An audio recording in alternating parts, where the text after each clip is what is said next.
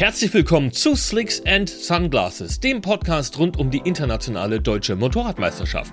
Mein Name ist Michael und in der heutigen Folge wird es weltmeisterlich, denn ich spreche mit Marcel Fries, amtierender Vizeweltmeister und ein Teil des Seitenwagen-Weltmeistergespanns des Jahres 2021. Im Podcast erzählt Marcel, wie es ihm gelungen ist, über die IDM den Sprung an die Weltspitze zu schaffen, welche Rolle das Zusammenspiel zwischen Pilot und Beifahrer spielt und er erklärt, warum beim Gespannfahren das richtige Gefühl entscheidend ist. Hallo, liebe IDM-Fans. Wir sind wieder im Slicks and Sunglasses Podcast und auch die fünfte Folge wird eine ganz, ganz besondere und sie wird sogar weltmeisterlich. Besonders ist es deshalb, weil wir in dieser Folge ein Thema und eine Klasse in den Fokus nehmen, über die man in der Regel nicht ganz so viel spricht, obwohl sie mega spektakulär ist und weltmeisterlich ist sie, weil ich den amtierenden Vize-Weltmeister, beziehungsweise ein Teil des amtierenden Vize-Weltmeisterpaares und den Weltmeister aus dem Jahr 2021 begrüßen darf. Und ich sage Hallo Marcel Fries. Hallo Marcel. Hi Michael. Schön hier zu sein. Obwohl ich eigentlich gar nicht so gerne Interviews gebe, aber ich freue mich trotzdem drauf. Das finde ich super, super cool. Du hast es ja im Vorgespräch schon angedeutet. Unser Serienmanager Norman Breu hat dich mehr oder minder überredet, hier an der Folge teilzunehmen. Aber das hat, wie ich es gerade schon angedeutet habe, natürlich einen sehr guten Grund. Du bist seit inzwischen, oder du warst, muss man ja sagen, du hast ja tatsächlich deine Karriere ähm, beendet, deine, deine Seitenwagenkarriere mit dem Ende der Saison 2022. Ja. Ist mehr vorbei. oder minder auf dem Höhepunkt abgetreten, ne? Ja, genau. da kann es nicht schlimmer werden, weißt du? also, ähm, das, was dem einen oder anderen tatsächlich auf diesem Niveau, wir sprechen da eben vom Weltmeisterniveau, äh, nicht gelingt, ähm, dein Erbe quasi bewahrt und auf dem Höhepunkt abgetreten. Und wie gesagt, du bist natürlich der perfekte Ansprechpartner, weil du sehr, sehr viele Jahre in der IDM verbracht hast, weil du eben auf WM-Niveau gefahren bist und äh, mit Markus Schlosser zusammen den Titel auch 2021 sichern konntest. Das ist quasi so der Rahmen im äh, Sidecar-Umfeld. Bevor wir über das Gespannrennenfahren an sich sprechen, gibt es aber wie immer eine kleine ja, persönliche Fragerunde, damit unsere Zuhörenden auch einen kleinen Einblick bekommen, mit wem wir hier plaudern, denn der Titel ist das eine. Wir wollen natürlich auch ein bisschen was zur Person erfahren. Und äh, was ich in der Vorbereitung gesehen habe, du bist tatsächlich extrem spät erst in den Motorsport eingestiegen, mit 39, wenn ich da richtig informiert bin. Ja, stimmt, extrem spät. Ja. Jetzt frage ich mich, wie kommt man denn in diesem Alter, also ich bin ungefähr so in diesem, in diesem Bereich, in diesem Alter noch dazu, äh, so Dummheiten zu begehen und in den Rennsport einzusteigen? Oh, du, das, das war eigentlich mehr oder weniger ein Zufall. Wir hatten dort, wo ich das Geschäft habe, war ein Bergrennen. Und dort sind sie mit den Oldtimern hoch, also alte Gespanne auch, alte Renngespanne. Und kurzfristig mein Bruder und ich, ach, geil, wollen wir auch kaufen. Mhm. Drei Monate später hatten wir eins und ja, haben dann mal angefangen. Aber als Oldtimer, also mit Oldtimern nicht mit den neuen, aktuellen Gespannen, mhm. sondern das erste war ein BMW Knieler von, äh, glaube 67 Jahrgang. Okay, und dann tatsächlich auch im, wie soll ich sagen, Geschwister, ähm, Brüdergespann? Ja, ja, ja, mit meinem Bruder. Bruder ist gefahren und ich war damals schon Beifahrer. Ich wollte sagen, verrückt genug, um dich gleich ins Boot zu setzen. Ja, das, das bringt mich nämlich tatsächlich zur, zur nächsten Frage. Ihr habt das jetzt als Familiensport sozusagen gemacht. Du bist verheiratet. Ich weiß jetzt zwar nicht, ob du damals schon verheiratet gewesen bist oder deine Partnerin, deine aktuelle, doch, doch. Hat, hattest du schon? Äh, ja. Wie hat die denn reagiert, als du gesagt hast, hey, wir machen jetzt Motorsport und wir machen es ganz verrückt. Ich wäre Beifahrer im Seitenwagen gespannt. Ach, wie hat sie reagiert? Sie war sehr offen. Also das war kein Problem für sie. Das, das, ich meine, sie kannte dich. Du wirst ja wahrscheinlich ähm, ja. verrückte Ideen auch vorher schon gehabt haben und hat sie dann vielleicht gar nicht so sehr überrascht. Ja, meine, ich bin ja zur damaligen Zeit auf der Straße, habe Straßenmotorrad gefahren. Also meine Frau hat auch das, ähm, die hat auch den Führerschein, mhm. Motorradführerschein und von dem her war es ja nicht so abwegig. Okay, da war der, war der Schritt gering und man kann ja fast sagen, ja. naja, mit drei Rädern, man kann nicht umfallen. Äh, fast, fast die ja. sichere Sache. Eben, dem Alter entsprechend, oder? ähm, du hast, du hast das Motorradfahren gerade schon angedeutet, dass du solo, also ähm, ein ganz normales Zweirad sozusagen auch auf der Straße bewegt hast. Ähm, dann der Einstieg in den Rennsport mit den, mit den klassischen Gespannen. Hast du in dem Rahmen also jetzt völlig egal, ob das auf das Gespann, auf den Gespannsport bezogen ist oder auch auf die, äh, auf das Solofahren. Hast du ein sportliches Vorbild, das dich damals vielleicht auch so ein bisschen mit angetrieben hat? Ja, äh, das heißt, du hast natürlich ähm, bei uns in der Schweiz war die Gespannszene immer schon relativ groß. Das ist gerade hattest du Bieland und Bösiger und, und wie sie alle hießen, auch Markus Schloster natürlich damals schon. Mhm. Äh, aber als Vorbild nein, damals noch nicht. Das war wirklich rein Fun. Wir kaufen das Ding und heizen mal den Berg hoch. Und dann hat sich's dann halt irgendwie entwickelt. Und du, du hast jetzt tatsächlich ähm, äh, Rolf Bieland schon erwähnt, der ist ja einer der bekanntesten Gespannfahrer überhaupt als äh, Schweizer mehrfacher Weltmeister, auch mit dem mit dem Beo-Gespann, ähm, allein auch, auch technisch in, in, in Vorbild sozusagen und, und eine Größe, eine Koryphäe. Hm, hat sich das während deiner Gespannzeit, hat sich das dann so entwickelt? Also gab es dann jemanden, wo du gesagt hast, ähm, an dem orientiere ich mich? Ich weiß zum Beispiel, äh, Adolf Henny ist ja auch äh, ein Gespann Weltmeister geworden als, als Beifahrer. Gab es da Bezugspunkte in diese Richtung? Also gut, ich habe sie natürlich dann irgendwann kennengelernt, aber weißt du, als ich angefangen habe, da waren wirklich keine Ambitionen da, zum irgendwann mal mhm bei der F1 so oberst mitzufahren. Das war wirklich Fun und das hat sich dann irgendwie immer ergeben. Du bist immer einen Schritt weitergekommen, du wurdest angefragt. Also ich hatte das Glück, dass ich eigentlich immer angefragt wurde von anderen Fahrern. Hast du Lust? Es ging jedes Mal ein, ein Treppchen höher, oder? Aber Ambitionen, die kamen dann wirklich erst, wo, sagen wir, wo ich dann von den Oldtimern in die F1 gewechselt habe. Mhm. Oder zu den aktuellen Gespannen, also wo ich dann auch in, glaube 12, 12, 2012 das erste Mal in der IDM mitgefahren bin, da kamen dann schon die Ambitionen, doch, da könnte noch mehr gehen, da will man noch ein bisschen mehr, ja.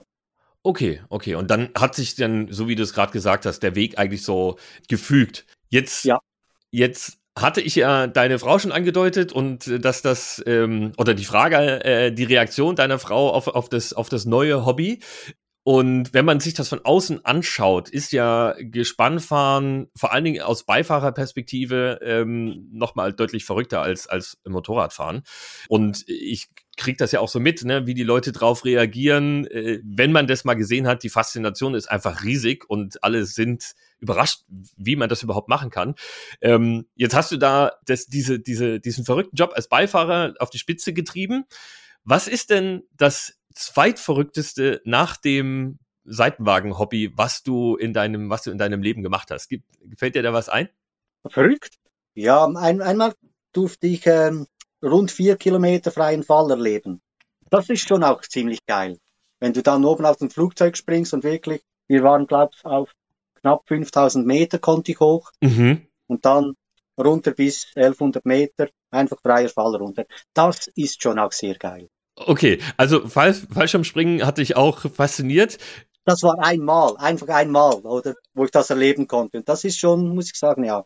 Wäre das was, wo du sagst, hm, jetzt habe ich mit dem Seitenwagenrennen aufgehört, vielleicht nächstes Hobby, Fallschirmspringen? Nee, ich habe mir jetzt ein Kajak gekauft. Ganz gemütlich, raus aufs Wasser für mich alleine. Okay, eine ganz, ganz andere Richtung.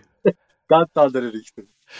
Okay, damit hast du tatsächlich auch schon die, die ähm, letzte Frage quasi beantwortet, denn mich hat natürlich interessiert, jetzt wo für dich das Leben im Sport, im Motorsport zu Ende gegangen ist und also das Hobbyleben sozusagen, in welche Richtung es weitergeht. Also es wird eher was, was Entspanntes ähm, auf Flüssen und Seen in, in der Schweiz. Ja, weißt du, ja, ja, jetzt für mal, also du kannst natürlich auf den Flüssen und Seen auch mit dem Skiten oder mit dem ganzen Zeug schon ziemlich schnell werden. Ja, also auf dem Wasser hast du viele Möglichkeiten. Für mich war eigentlich wichtig, dass ich jetzt was habe, was ich alleine machen kann. Mhm. Also nicht, dass ich nicht gerne Leute um mich habe, das ist ganz klar. Das war natürlich Seitenwagen sowieso, das ist ein Teamsport. Mhm. Da kannst du kein, ein, wenn du Egoist bist und nur an dich denkst, funktioniert es nicht im Team, oder? Mhm. Und das war wirklich eine tolle Zeit. Aber ich glaube, jetzt ist auch gut, jetzt mache ich was für mich alleine. Und die Zeit, die, dafür ist die Zeit jetzt reif und wenn es sich ergibt, kannst du immer noch ja. die Gesellschaft, äh, die Gesellschaft suchen für die verschiedenen Aktivitäten. Ja, ja, klar. Aber du, du hast es gerade schon angedeutet, vor allen Dingen mit diesen, mit diesen Begrifflichkeiten, die du gewählt hast. Ne? Du hast von den Oldtimer-Gespannen gesprochen, du hast gesagt, 2012 kam dann der Einstieg in die IDM, in die Seitenwagen IDM. Und du bist damals F1-Gespann gefahren. Nun hat das klassische, das klassische Gespann, also für diejenigen, die jetzt hier zuhören und sagen, hä, Gespann kenne ich quasi nur ähm, eine BMW GS mit Beiwagen und und äh, oder irgendein ein Uralgespann. Ähm, das hat sowas überhaupt gar nichts Sportliches.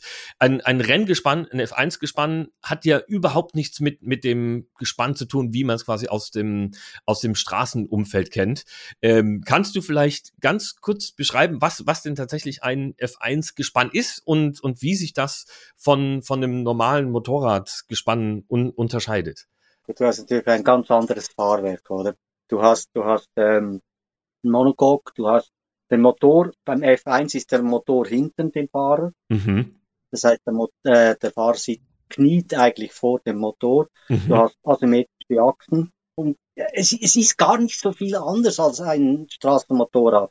Es ist, ist einfach eine Entwicklung gewesen. Man ist tiefer geworden und hat geschaut, dass man möglichst hohen Kurvenspeed erreicht. Mhm.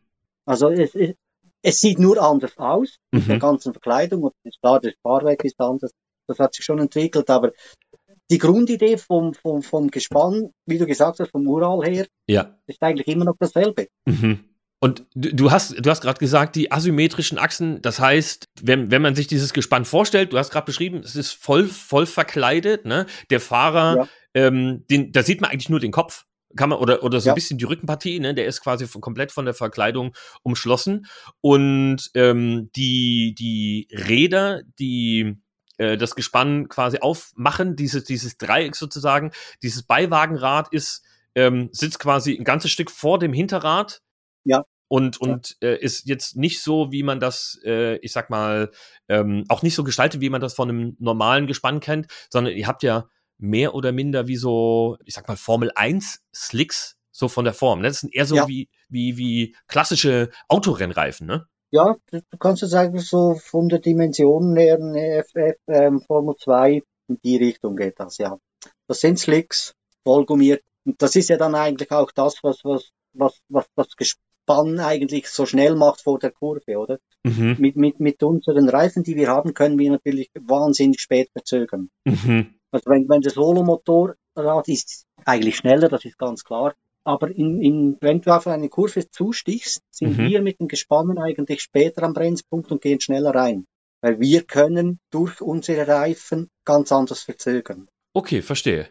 Also da viel mehr Auflagefläche dadurch, ne, weil es halt quasi ja. fast so ja. breit ist oder so breit ist wie ein, wie ein Autoreifen und dadurch halt auch mehr mehr Verzögerungswert. Du hast ja. Du hast vorhin das Fahrwerk erwähnt ähm, und, und die Motoren. Wir haben ja aber schon gesagt, ne, das hat jetzt eigentlich so mit dem normalen Motorrad ähm, optisch nicht, nicht wirklich viel zu tun. Wo kommt denn da das Chassis her und, und was, was kommt denn da für Motoren zum Einsatz? Weil die sind ja schon, also vor allem die Motoren sind ja schon aus dem Motorradbereich tatsächlich, ne? Ja, das sind ähm, im Moment 600 Kubik Motoren, äh, wie sie beim Supersport 600 gefahren werden. Okay. Oder Superstop. Ja, das sind die identifiziert. Im Moment sind fast alle Motoren Yamaha. Mhm. Dieses Jahr kommen die Virtuals wieder in die Weltmeisterschaft. Die fahren, was ich weiß, mit einem Honda-Motor. Mhm. Aber äh, im Moment der ist Yamaha eigentlich schon der Motor, der sich am besten eignet. Eigentlich konkurrenzlos. Darum bin ich sehr gespannt, was dieses Jahr mit den Virtuals geht, wie, was die mischen können. Okay, und das hat dann aber, ähm, weil diese 600er ähm, Klasse, also im, im Motorradbereich mehr oder minder nicht mehr wirklich existent war, hat das äh, das der Grund, weil Yamaha quasi der einzige Hersteller ist, der noch äh, dieses Modell in, in petto hatte und, und geliefert hat? Oder gibt es einen anderen Grund, warum vor allen Dingen die Yamaha-Motoren da zum Einsatz gekommen sind? Weil es gibt ja auch den äh, 599er noch von Kawasaki zum Beispiel ähm, und, und auch äh, den, ne, so wie du es jetzt sagst, den alten alten CBR-Motor mit 600 Kubik? Ja, das, er, er ist eigentlich der Beste. Das mhm. ist das, oder? Du hast es richtig gesagt, es wird ja nicht mehr groß entwickelt, die 600er. Und wenn du dann von die heutigen Motoren anschaust, kommst du eigentlich fast nicht um den Yamaha rum. Mhm. Es gibt andere Motoren, haben aber ähm, haben sich nicht wirklich bewährt. Oder wir hatten ja früher die 1000 Kubik und dann kam irgendwann die Weisung oder der Entscheid, man geht auf 600 runter. Mhm. Waren nicht alle glücklich. Mhm. Ich weiß auch nicht genau, was ich. Also mir machen die 600 riesen Spaß, mhm. muss ich ehrlich sagen. Ich hatte wirklich Spaß mit den Dingern, mit Markus zusammen. Aber äh, es wird keine Zukunft geben auf mhm. dem Bereich, oder? Weil die 600 gehen weg. Das sieht man bei den bei der Moto 2. Also da wird eine Öffnung stattfinden, dann wird dann auch bei den Gespannen wieder, die werden sich anpassen, wird wieder Kosten verursachen. Mhm. Die ganze Entwicklung machst du ja eigentlich selber. Mhm. Das ist ja nicht so, dass du ein, so ein Gespann kaufst und du kriegst das Komplettangebot dort, mhm. sondern du kaufst dir das Chassis und du kaufst den Motor. Mhm. Dann machst du das eigentlich selber bereit für auf die Rennstrecke. Okay. Und darum machst du auch die Entwicklung, wie zum Beispiel sagen, sagen wir das Ölsystem oder die Airbox und solche Sachen, die kannst du selber entwickeln. Okay. Und wenn, wenn, wenn die natürlich dann, wenn es dann irgendwann mal heißt, gut, jetzt gehen wir auf 800 hoch, dann fängt die ganze Sache wieder von vorne an. Das kostet wieder wahnsinnig Geld dann für alle. Und du hast eigentlich keine Werksunterstützung, oder? Mhm. Und das ist dann halt, darum war ein bisschen zweischneidige Entwicklung dort mit den 600. Also ich finde, es war zu kurzfristig. Man musste die 600 gehen weg. Mhm. Man wird das jetzt noch ein paar Jahre fahren können, aber irgendwann wird es wieder kommen, wo der Motorwechsel stattfindet. Ja. ja und dann kostet es wieder Kohle. Ja. Du hast es, du hast es gerade angedeutet, das ist tatsächlich ein wichtiger Aspekt. Du hast gesagt, man kann die Airbox selber entwickeln. Gerade die, die Schmierung ist bei diesen, beim Gespann, ähm, der ja so ein, wie soll ich sagen, besonders, weil natürlich ganz andere Kräfte wirken. Du hast, ähm, die Ölwanne ist deutlich gekürzt, ne, weil der Motor ja relativ tief im Gespann hängt. Also so habe ich das zumindest mal, mal gesehen. Und man hat natürlich auch die Fliehkräfte, weil das Motorrad, wenn es in Schräglage geht, hat man natürlich trotzdem den tiefsten Punkt des Öls, da ist immer das Öl. Das Gespann hat aber keine Schräglage. Das heißt, ja. Das Öl bewegt sich ja. in der Ölwanne und gibt quasi die Pumpe frei sozusagen, ne? Ja, das Öl will eigentlich an die Seitenwand, ja. Ja. Das ist so. Ja. Und, und das sind tatsächlich dann auch Arbeiten, die von euch als, als Team sozusagen dann gemacht werden? Und, und wie, wie muss man sich da den Lösungsweg vorstellen? Äh, es, es gibt natürlich schon äh, Sachen, die auf dem Markt sind. Also meine, irgendeiner entwickelt was und der verkauft dann das auch, oder? Wir, also jetzt speziell bei Markus, er macht das die, die Sachen selber, ja. Okay. Er hat es äh, selber entwickelt, selber konstruiert und ja, es funktioniert. Aber du kannst auch klar fixfertige Systeme kaufen, aber eben, das sind das sind immer, ähm, wie soll ich sagen, ähm, ganz kleine Serien, oder? Mhm. Mhm. Das ist ja dann nicht Yamaha oder Honda oder wer auch immer, der das anbietet, ja. sondern das sind dann wirklich, das kommt immer aus der Gespannszene raus, mhm, solche okay. Entwicklungen. Die werden auch in der Gespannszene selber gemacht und, und innerhalb von der Szene verkauft. Okay, okay. Du hast, du hast die Szene jetzt angesprochen und auch ähm, die, den, den, den Schweizer Kontext in dem Zusammenhang. Ich weiß, dass äh, eines der erfolgreichsten Chassis oder eigentlich das gängigste Chassis, kann man sagen, ja auch ein Schweizer Produkt ist. Ne? Das muss man an der Stelle ja auch dazu sagen. Wir haben gerade die Motoren angesprochen. Die kommen zwar theoretisch möglicherweise von allen großen Herstellern. Hm, die Gespanne, äh, die, die Chassis für die Gespanne, die sind aber auch mehr oder minder aus der Szene heraus entwickelt worden, nehme ich an. Und äh, Louis ja. Christen ist ja. der Hersteller, also LCR ist, ist da die Basis, ist so dieses, das gängigste Gespann. Und ähm, ich hatte ja vorhin, du hattest ja auch schon gesagt, Rolf Bielan und die Schweiz spielt ja auch tatsächlich in, in der Gespann-WM über die letzten Jahre eine große Rolle. Ich habe vorhin mal geschaut, ich glaube, in den letzten 50 Jahren sind 14 Titel entweder von Schweizer Fahrern oder mit Schweizer Beteiligung, also Schweizer Beifahrern eingefahren, eingefahren worden. Der Rest verteilt sich mehr oder minder auf äh, Großbritannien.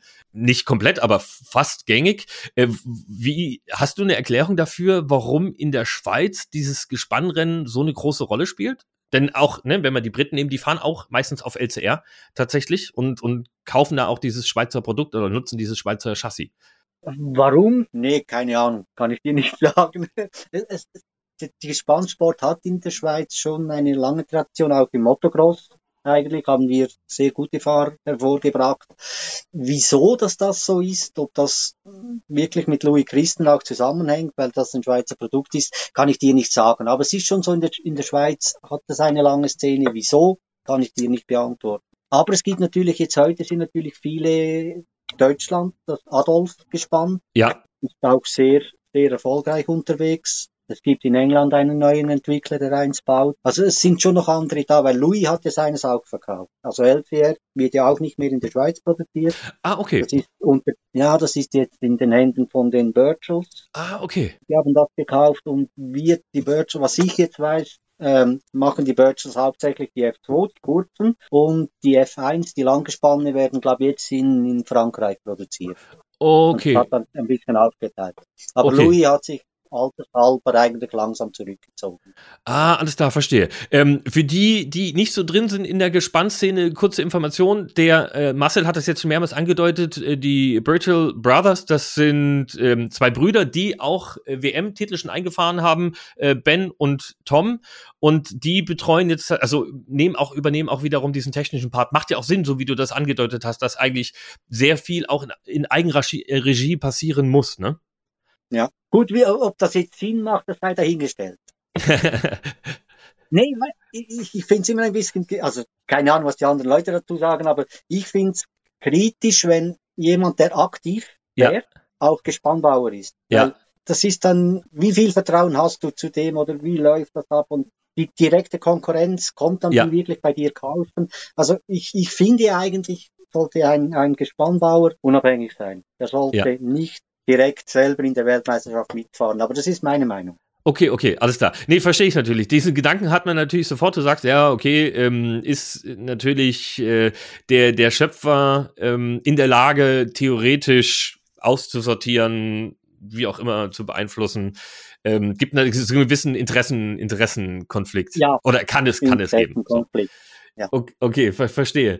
Jetzt haben wir da zwei Brüder.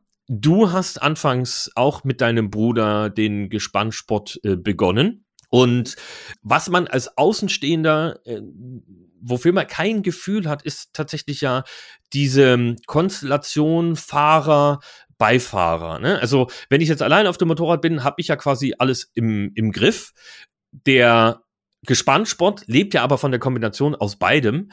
Wie ist denn da die, wie soll ich sagen, wie, wie, gi- gibt es da eine Gewichtung?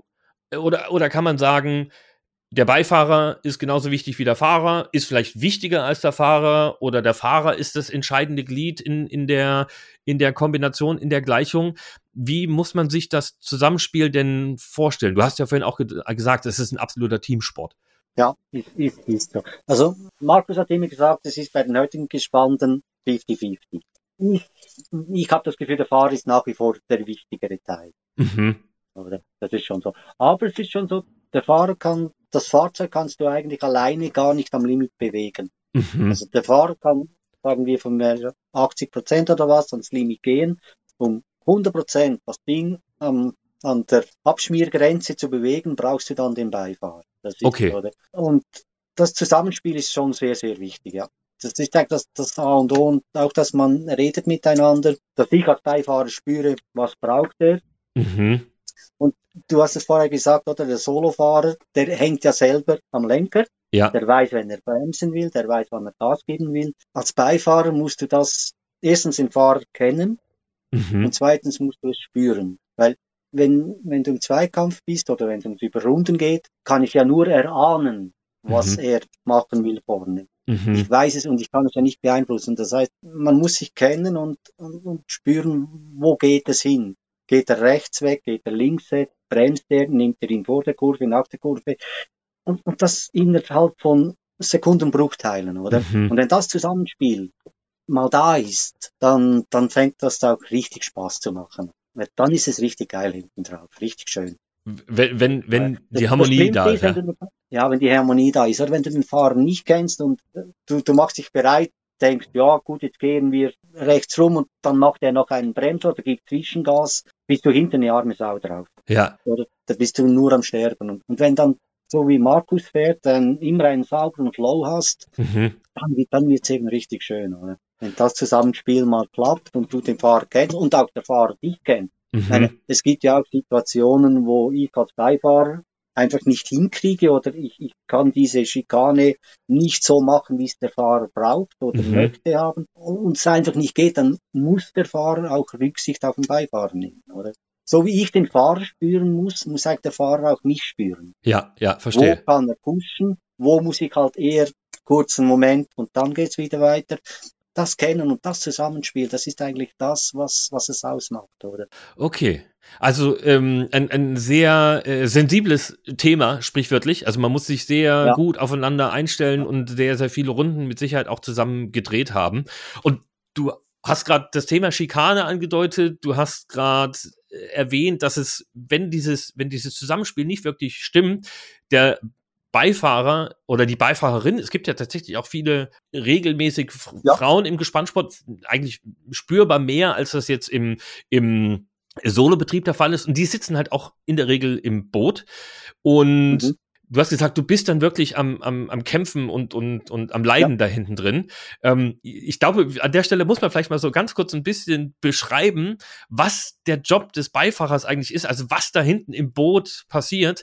Ähm, diejenigen, die Bilder gesehen haben, die können sich das vielleicht so ein bisschen vorstellen, aber ich kann mir auch äh, gut vorstellen, dass Leute jetzt zuhören, die sowas vielleicht noch gar nicht gesehen haben. Was, was ist denn so dieser Bewegungsspielraum oder des Bewegungs Programm, das der Beifahrer abspielen muss. Wenn wir jetzt zum Beispiel, ich würde sagen, wir fahren eine Schikane, wir äh, kommen angefahren, wollen auf eine Linkskurve und dann quasi umlegen auf eine Rechtskurve, um dann quasi wieder aus der Schikane heraus zu beschleunigen. Kannst du mal beschreiben, wie du dich in diesem dieser Kurvenkombination, was du im Gespann machst? Also von der Fahrer geht vom Gas, geht an die Bremse. Wie hältst du dich fest? Wo musst du dich positionieren? Wie machst du den Richtungswechsel? Und was passiert, wenn dann der Richtungswechsel abgeschlossen ist und du quasi wieder rausbeschleunigst aus, aus, aus der Ecke? ja, also wenn, wenn du wenn du, wenn wenn es ums Bremsen geht, und dann heißt es eigentlich hinten so lange wie möglich halte das Ding ruhig. Also mhm. nicht zu früh raus. Du siehst manchmal, vor allem bei den Eltern oder Oldtimer, die gehen schon raus 50 Meter vor der Kurve. Also, so, umso länger, dass ich hinten stabilisiere, mhm. umso präziser kann er lenken vorne, oder? Und dann möglichst schnell, aber möglichst ruhig links raus. Und wenn dann die Kombination kommt, wo es rechts ist, musst du halt irgendwann wieder rein. Da kannst du relativ früh teilweise die linke Position verlassen. Mhm. Weil das, also wenn, wenn du dich bewegst, du, du brauchst auch immer Zeit. Und wenn dann kurz das Rad hochkommt, ist kein Problem, weil das knallt ja dann wieder runter und mhm. du, du gehst dann rechts rum. Wichtig ist einfach wirklich bei den Linkskurven, dass du möglichst lange dem Fahrer hilfst, das Ding gerade zu halten und dass deine Bewegungen möglichst ruhig sind. Mhm. Also nicht fallen lassen, nicht mit sehr viel Kraft arbeiten, sondern mhm. mehr mit Technik. Mhm. Oder? Es ist einfach so, wenn er, wenn der Fahrer dich nicht spürt, hast du deinen Job gut gemacht. Okay, okay. Also der sollte nicht spüren, dass denn was passiert. Du, du musst denken, der hat die Lenkung, das ist, keine Ahnung, eineinhalb Meter weiter vorne. Wenn ich hinten wie ein Affe rumgumpe, dann macht, dann hat er Mühe vorne, das Ding gerade und ruhig zu halten. Ja. Oder? Und umso, du musst einfach, wie soll ich sagen, ja, yeah, wirklich, wenn er dich nicht spürt, hast du deinen Job gut gemacht. Mach's, mhm. mach's ruhig und nicht mit allzu viel Kraft. Gut, es gibt Situationen, da brauchst du dann halt Kraft. Mhm. Wenn du zu spät dran bist oder den Punkt verpasst hast, das ist, gibt es auch, wir sind nur Menschen. Aber ansonsten kannst du eigentlich mit Technik sehr viel machen, weil das ist auch, das siehst du, wenn, wenn mal einer Gastfahrt, Taxifahrt macht hinten drauf. Mhm. Die meisten sind nach zwei Runden und die sitzen dann wirklich nur drin, die machen ja, ja nichts. Ja. Die sind nach zwei Runden fix fertig, mhm. weil sie sich versuchen, mit ihren Muskulatur zu halten. Mhm. Und du brauchst eigentlich nicht Technik. Du musst ja dann auf dem Geraden auch entspannen können. Also da musst du mal loslassen können, dass, dass sich der, der Muskel nicht verhärtet, oder? Mhm. Und, und das machst du mit Technik. Also nur mit Kraft allein kannst du das hinten nicht machen. Das geht nicht. Okay, jetzt hast du, ja. hast, hast du zwei Sachen angedeutet. Einmal ähm, das Ruhigbleiben beim Bremsen. Ne? Ja. Wenn du jetzt, äh, also wenn man sich dieses Gespann vorstellt, ne, bei einem, bei einem F1-Gespann ist das Boot quasi hinten links, ähm, das Beiwagenrad ist ein Stückchen weiter vorne. Das heißt, wenn du in einer Linkskurve bist, lehnst du dich quasi hinter dem Beiwagenrad vorbei und dein Hintern schwebt über dem Asphalt, ja. schleift über dem Asphalt und manchmal ist das Beiwagenrad sogar schwebt in der Luft. Deswegen bist du ja auch drüben, um, um das Rad quasi unten, unten zu halten. Bedingt, bedingt. Okay. Man will es ja auch ein, ein bisschen hoch haben. Jetzt sagen wir in der Linkskurve, da hast du ja die Curbs innen. Ja. Und dann schaust du schon, dass, das, dass, dass, dass er den, den Wagen hochkriegt. Mhm. Natürlich nicht so hoch, dass er nicht mehr steuern kann, ja. aber dass er so hoch ist, dass er dich eigentlich mit, mit dem Seitenwagenrad über die Curbs trägt so. kann. Ja, okay. Ja, ja. Weil äh, du darfst ja eigentlich der, der, nach Reglement darf der Seitenwagen außerhalb der Strecke sein. Ah, okay. Das Okay. Rad darf draußen sein. Aber wenn du natürlich dann mit dem Rad auf den Curbs oder sogar außerhalb der Curbs bist, verlierst, wird's ja nur unruhig. Mhm. Also wenn, wenn, du, wenn du die Kurve richtig schön nimmst und der, dich, der Fahrer dich schön über die Curbs rüberhebt und Ja. du nicht zu viel rausgehst, du nicht mit allen Mitteln probierst, das runterzudrücken, sondern dass es konstant, in etwa konstant in einer Höhe drüber gleitet, ja, dann hast du wieder gewonnen. Okay. Also du musst das Rad nicht immer zwingend unten haben. Du musst nur schauen, dass es nicht allzu hoch steigt. Alles klar, alles klar. Und äh, be- beeinflusst, also spürst du das? Beeinflusst du das durch deine Körperpositionierung? Oder ist das tatsächlich, Ja. wenn du dann auf der linken Seite bist, eher Job des Fahrers und Gefühl des Fahrers? Mm, Beides. Beides. Beides. Oder meine, das, das siehst du ja, wenn du die Strecke fährst, dann merkst du, du merkst es vor allem, wenn du unten bist, wenn du auf die Curbs kommst, dann Ja. wird's ja unruhig. Ja, Und dann weißt du ja genau, nächstes Mal, wenn wir dort sind, weniger Gewicht raus. Ja, ja, Und ja. das braucht gar nicht viel, das kann schon, das reicht vielleicht schon, wenn du den Kopf ein bisschen mehr gegen die Mitte machst, oder Mhm. da, da reden wir nicht von einem halben Meter, wo du dich verändern musst. Ja. Oder die Schulter ein bisschen mehr hochnehmen, einfach ein bisschen weniger Gewicht nach außen Mhm. und dann steigt das schon hoch. Wenn der Fahrer, und das ist ja das wieder, was ich gesagt habe, wenn der Fahrer präzise immer gleich fährt, kannst du dich auf solche Sachen konzentrieren. Mhm. Wenn er die Kurve jedes Mal anders fährt, Mhm. funktioniert das nicht, oder? Aber wenn er die Kurve immer gleich fährt, dann musst du, dass das Beifahrer auch spüren, gut, jetzt kommt er da, diesmal ein bisschen weniger oder nächstes Mal braucht es mehr. Ja. Dann sind wir dann wieder beim Zusammenspiel, oder? Das, wo ja eben Spaß macht. Okay, okay. Und das ist ja, ist ja jetzt tatsächlich nur eine Kurve auf einer Strecke so, ne? Und das muss sich dann quasi für jeden einzelnen Streckenabschnitt logischerweise oder für jedes äh, Ja. Segment quasi neu ausrichten, neu einspielen und da muss das logischerweise überall genauso ham harmonieren. Du, äh, worauf ich noch hinaus wollte, das war der zweite Teil, ne? Du hast ja quasi dieses Bremsen angesprochen. Ähm, du versuchst da möglichst lange ruhig zu bleiben. Und wie hält man sich denn als ähm, Seitenwagenbeifahrer in der Position. Denn wenn der, ähm, du, du bist ja quasi frei hinten drin, ne? du bist ja frei beweglich. Ähm, der Fahrer verzögert hat viel härter als mit dem Motorrad, ne? weil halt einfach Ja. mehr, mehr Aufstandsfläche da ist. Ähm, und du wirst ja, also dein Körper will ja eigentlich weiter, das Gespann verzögert. Wie, wie, wie, wie, wie schaffst du das, ähm, da quasi dich hinten auf dem Gespann äh, an Ort und Stelle zu halten und dann eben auch noch die Richtung zu wechseln, weil du willst ja dann entweder links raus oder wenn wir jetzt dann quasi die Rechtskurve anfahren, willst du ja dann auch rechts rüber. Dann kommen daneben die Arme. Das, das, das machst du dann mit den Armen. Also Mhm. ich zumindest. Mhm. Kann ich nicht für alle sprechen. Ich habe das mit den Armen gemacht. Okay. Bremsen rein mit den Armen bei mir. Also, sagen wir, wenn, wenn eine Rechtskurve kommt, kannst du noch, habe ich jetzt noch Bein dazu genommen, bei einer Linkskurve nur mit den Armen. Mhm. Aber darum ist es dann wichtig, dass ich auf der Geraden, die dann darauf irgendwann ja kommt nach einer Kurve, kommt meistens eine Gerade, Ja. mich wieder lösen kann. Okay. Das sind dann nur die kurzen Momente, wo du halt intensiv, aber richtig Kraft brauchst. Mhm. Und wenn du es verpasst oder ein bisschen zu spät dran bist, brauchst du noch mehr Kraft. Dann kämpfst du dann gegen die Bremskraft und irgendwann auch gegen die Fliehkraft. Ja. Weil du musst dann innerhalb der Fliehkraft noch raus. Ja. Aber das sind ganz kurze Momente. Und dann Ja. ist es umso wichtiger, dass du dann lernst, dich auf den Geraden, die kommt, auf den zwei, drei, vier Sekunden oder wie lang, kurz wieder zu entspannen. Okay. Okay, jetzt si- sind wir ja quasi ähm, in dieser Schikane, in, in der Linkskurve. Ne? Du hängst jetzt links draußen, das Beiwagenrad schwebt ganz knapp über dem Curb, um perfekt die Kurve zu nehmen. Und jetzt bereitet der Fahrer quasi die Rechtskurve vor. Und du musst jetzt ja, ne, also du hängst jetzt, wir hatten es ja gerade beschrieben, du hängst ja quasi mit dem Hintern komplett über dem Asphalt, bis eigentlich dein Körper ist zusammengefaltet, ne? also der Oberkörper äh, irgendwie im Boot, die Beine sind durchgestreckt und du willst jetzt aber aus dieser Position, die sehr, sehr ungünstig ist, auf die andere Seite des Gespanns. Du bist dann quasi einmal über das Gespann drüber, hinter den Fahrer und dann quasi dich mit dem Oberkörper auf der anderen Seite runterhängen. Ähm, der Kopf dann quasi so ganz, Kopf, ganz kurz über dem, über dem Asphalt. Also, ne, das ist ja äh, außen, wenn man sich das anschaut, spektakulär, aber man kann sich natürlich ganz schlecht vorstellen, wie, wie geht das überhaupt? Wie, wie kommt der Mann oder wie kommt die Frau dann dahin? Wie, wie ist da, wie muss man sich das vorstellen? Das ist, das ist gar nicht so schlimm, wenn du den richtigen Zeitpunkt erwischst.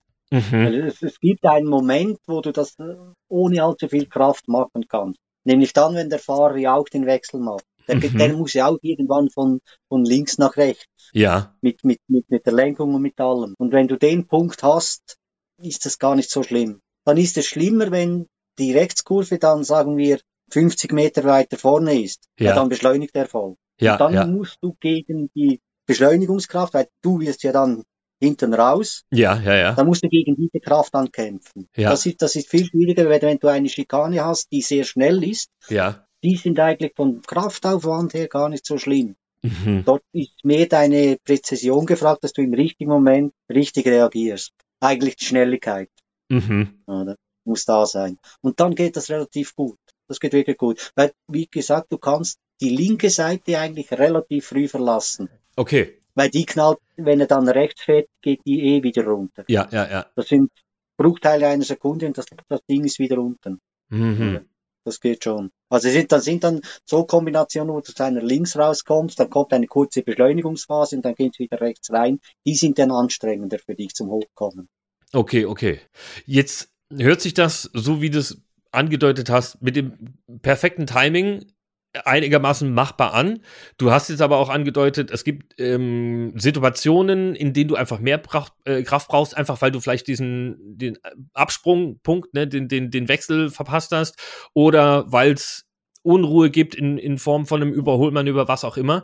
Ähm, du brauchst da sehr viel Kraft. Wie bereitet man sich denn als Beifahrer abseits des Rennwochenendes auf, auf den Einsatz im Gespann vor. Ne? Man kennt das ja so von den Motorradfahrern, also von den Rennfahrern, ne? die halt äh, hunderte Kilometer pro Woche mit dem Rennrad fahren, die Gewichte stemmen, die ähm, auf die Ernährung achten etc.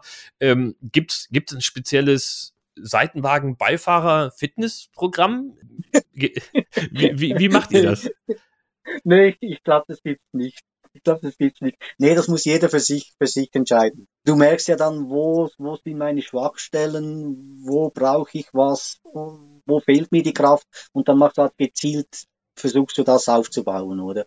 Wenn, okay. wenn du irgendwann merkst, der, der, der Nacken ist, ist zu, zu schwach, zum, hm. weil du halt, du, du gehst natürlich schon teilweise bei recht, äh, bei hoher Geschwindigkeit in den Wind raus, oder? Mhm. Und der, der, der Solofahrer, der versteckt sich eigentlich hinter seiner Verkleidung. Mhm. Der Beifahrer, nehmen wir Le Mans, Ende, Zielgerade, rechts mhm. hoch, gehst du Vollgas, gehst du dort in den Wind raus. Und umso, umso ruhiger, dass du das machen kannst, umso präziser kann der Fahrer die Kurve fahren und kann sie auch wirklich mit Vollgas fahren, oder? Mhm. Und da merkst du dann halt irgendwann schon, wenn dann dein Kopf oder dein, deine Muskulatur am Hals zu schwach ist und der ganze Kopf äh, wirft dir hin und her, dann weißt du, gut, den müssen wir noch stärken, oder? Also äh, es gibt aber nicht ein Programm, das macht jeder für sich selbst. Okay. Du merkst deine Schwachstellen und äh, die musst du dann halt versuchen auszumerzen. Verstehe. Jetzt Hast du Le Mans angesprochen? Das ist ja ähm, logischerweise keine Strecke des ähm, IDM-Kalenders und jetzt in dieser Saison auch nicht im, im WM-Kalender. WM-Läufe gibt es vier im Rahmen der kommenden IDM-Saison. Das ist einmal das Rennen am Sachsenring, dann haben wir Most, Red Bull Ring und Assen. Die anderen Events sind quasi losgelöst vom, vom IDM-Kalender. Wie, wie ordnest du denn das ein, so als Fahrer oder Fahrer-Beifahrer-Kombination oder vielleicht auch für dich als Beifahrer? Wie sind denn die IDM-Strecken für, aus, aus Seitenwagenperspektive? Was ist denn was, ein Kurs, von dem du sagen würdest, der fährt sich gut? Und was ist ein Kurs, wo du sagst, das fährt sich mega schlecht? Also wenn ich dir zum Beispiel vorstelle, ne, äh, du musst immer links raus, ist es am Sachsenring so, dass du quasi zwei Drittel der Strecke links raushängst und sonst eigentlich nicht viel zu tun hat? Oder wie muss man sich das vorstellen? Ja, äh, Sachsenring ist, ist wirklich sehr, sehr linkslastig. Ist eigentlich die Strecke, wo ich immer Mühe hatte. Okay. Weil ich fahre, ich, ich hasse Karussellfahren. Das ist für mich das Schlimmste. Mhm. Und Sachsenring ist ein Karussell, da ist mir jetzt mal übel geworden.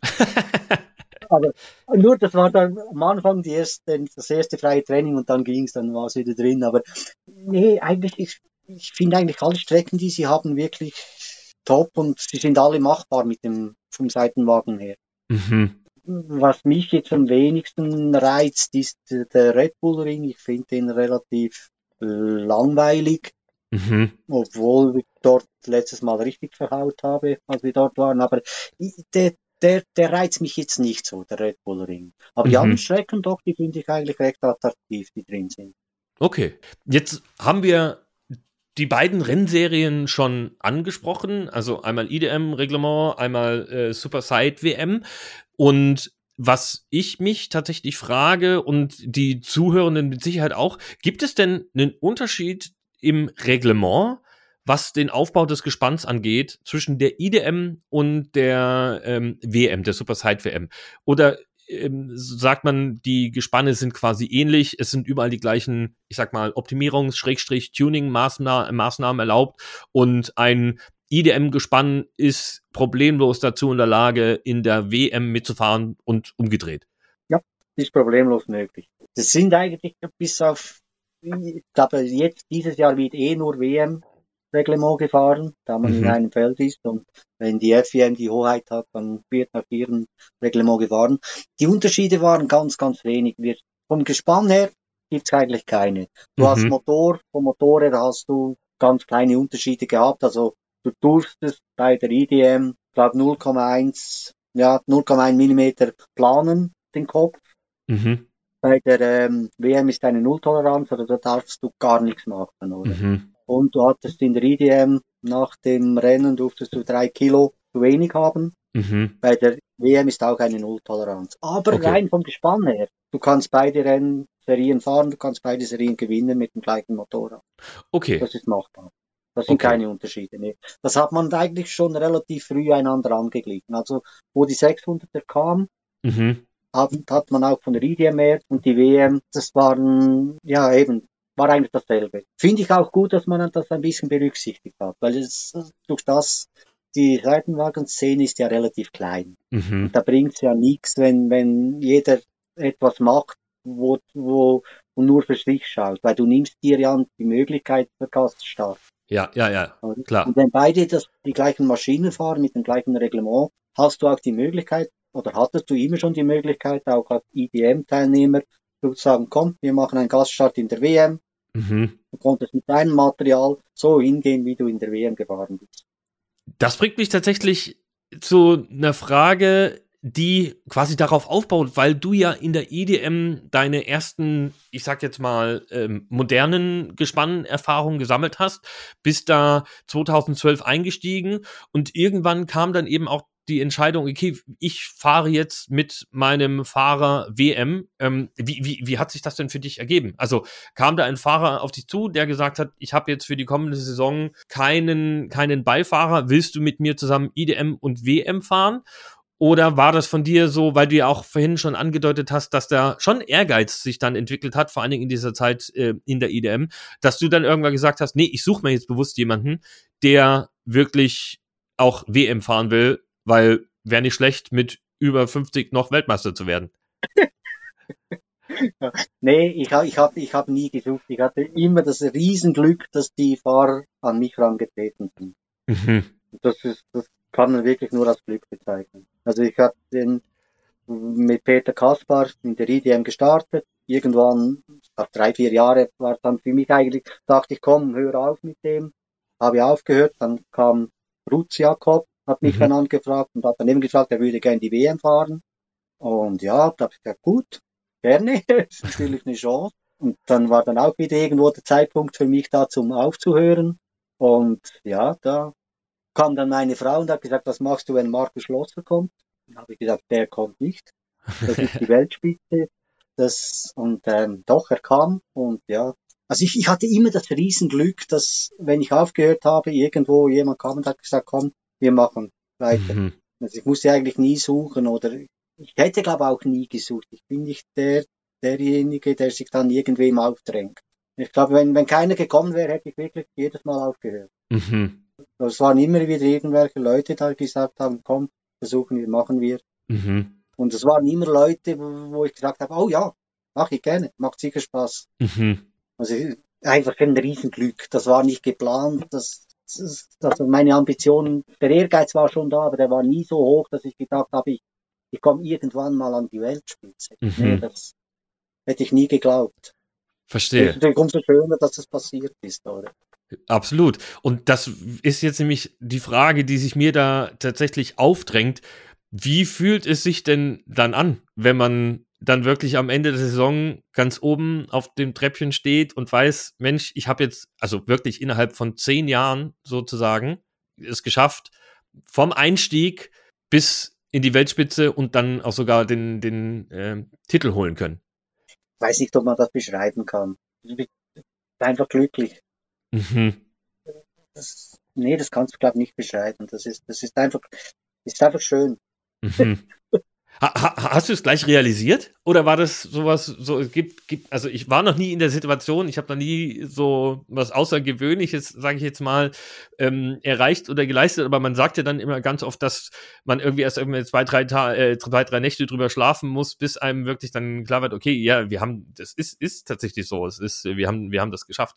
Ja, das, das ist schon so. Das, das, das kommt wirklich erst später, dass du das dass du eigentlich die Reichweite von dem realisierst, was, was es für dich und auch für den Gespannsport eigentlich bedeutet, oder? Mhm. Du bist dann wirklich eigentlich dort zu oberst. Also du bist, ich, für mich war es dann eher so, dass, weißt du, wenn du, du hast immer zu den Leuten aufgeschaut, also sei das, sei das Birch, sei das Reeves oder Pekka und, und irgendwann, das kam dann wirklich erst später, dass ich realisiert habe, hey, irgendwo bin ich jetzt bei denen angekommen. Mhm. Nicht, dass ich jetzt sage, ich bin so gut wie die, das würde ich mhm. nicht behaupten, aber irgendwo bist du dort angekommen und denkst, du hast immer zu denen aufgeschaut und, und, und, und jetzt stehst du mit denen da und das ist, das realisierst du wirklich erst später, ja. Und das ist schon ein, ja, das ist schön, ja, das ist schon ein schönes Gefühl. Das kann ich mir vorstellen. Es ist, geht halt damit tatsächlich ein Eintrag ins Geschichtsbuch des Motorsports einher. Ne? Das kann das. Ja, gut, aber ja. ja. Aber grundsätzlich hm, mach's, ist, ist es für mich, oder? Klar, die Geschichtsbücher, aber das, das ist immer so eine Sache. Mhm, Geschichte mhm. ist Vergangenheit, oder? Ja. Wie wichtig ist die für die Zukunft? Eigentlich gar nicht. Mhm. Wenn wir nicht, außer wir lernen daraus, das ist klar. Aber ansonsten, Geschichte ist einfach etwas, was geschehen. Das sollte man in meinen Augen, ich, also ich werde jetzt den, das nicht überbewerten. Das mhm. war in dem Moment wirklich wahnsinnig toll. Aber ich werde jetzt nicht irgendwo in zehn Jahren noch irgendwo hingehen und sagen, ich bin Weltmeister gewesen. Mhm. Das ist ja dann vorbei. Das sind jetzt, jetzt kommen die Neuen, die neue ja. Generation. Und ich hoffe, die kommt auch, dass wirklich dort, also im Moment sieht es wirklich gut aus, dass wirklich auch ein bisschen Jüngere kommen. Mhm. Mit Ellis, mit Kershaw, auch mit Lukas Wiesen, der aber dieses Jahr nicht ähm, in der WM fährt, sondern französisch. Aber mhm. es sind schon jüngere Teams auch unterwegs.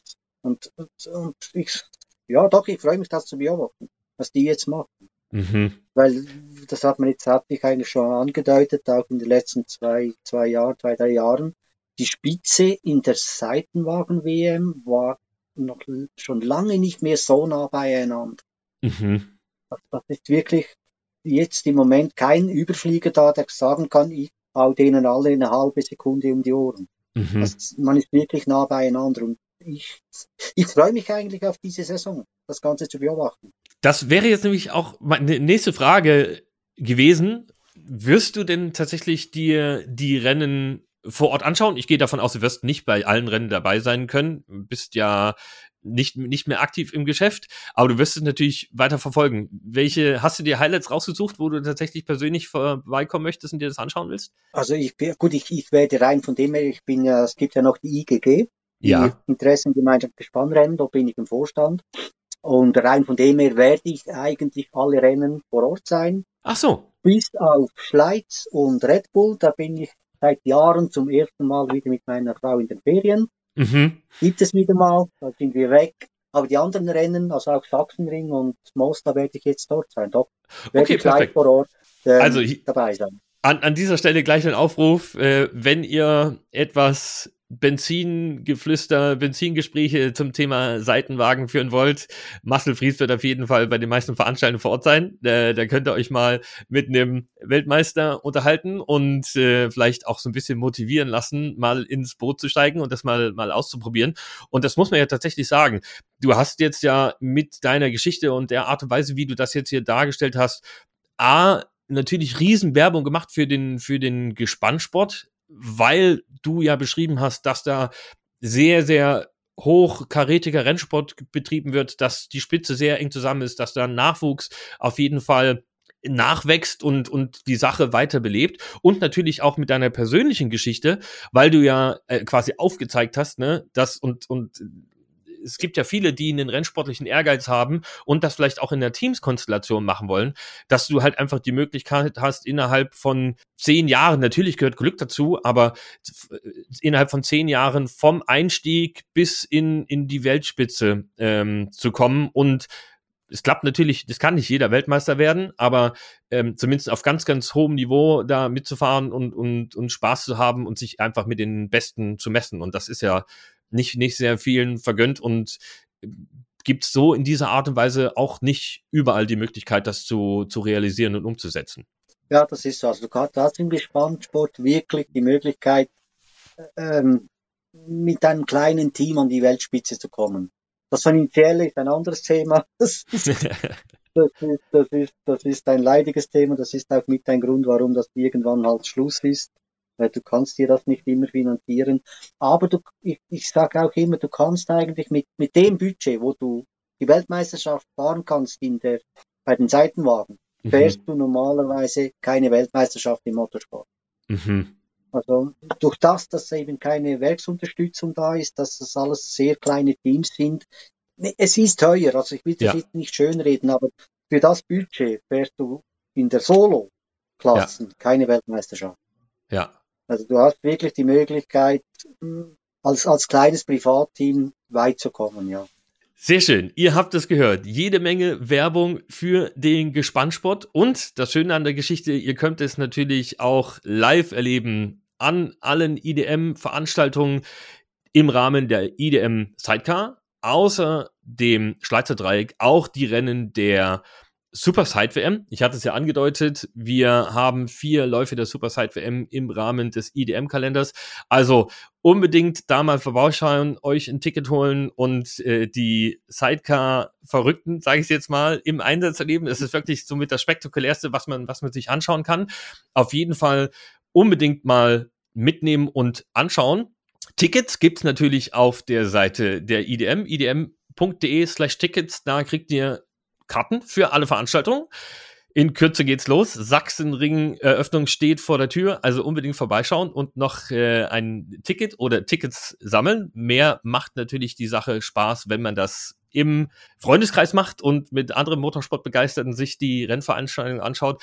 Also unbedingt vorbeischauen, falls ihr das nicht könnt. Es gibt natürlich auch in diesem Jahr wieder den Livestream von der IDM über den YouTube-Kanal von Motorrad Online. Also da wird es auch wieder Berichterstattung geben, wenn ihr bei einer Veranstaltung nicht vor Ort sein könnt. Ja, und damit sind wir tatsächlich am Ende unserer Sendung zum Thema Super Side WM, Sidecar Racing mit Marcel Fries. Marcel, vielen lieben Dank für dieses Gespräch. Es hat mich super gefreut, hat mega viel Spaß gemacht und ich hoffe, wir konnten so ein bisschen ähm, das besondere Erlebnis Seitenwagenfahren unseren Zuhörenden näher bringen. Ja, danke, hat mich, hat trotzdem Spaß gemacht, muss ich sagen, obwohl ich eigentlich ziemlich nervös war, aber nee, hat Spaß gemacht.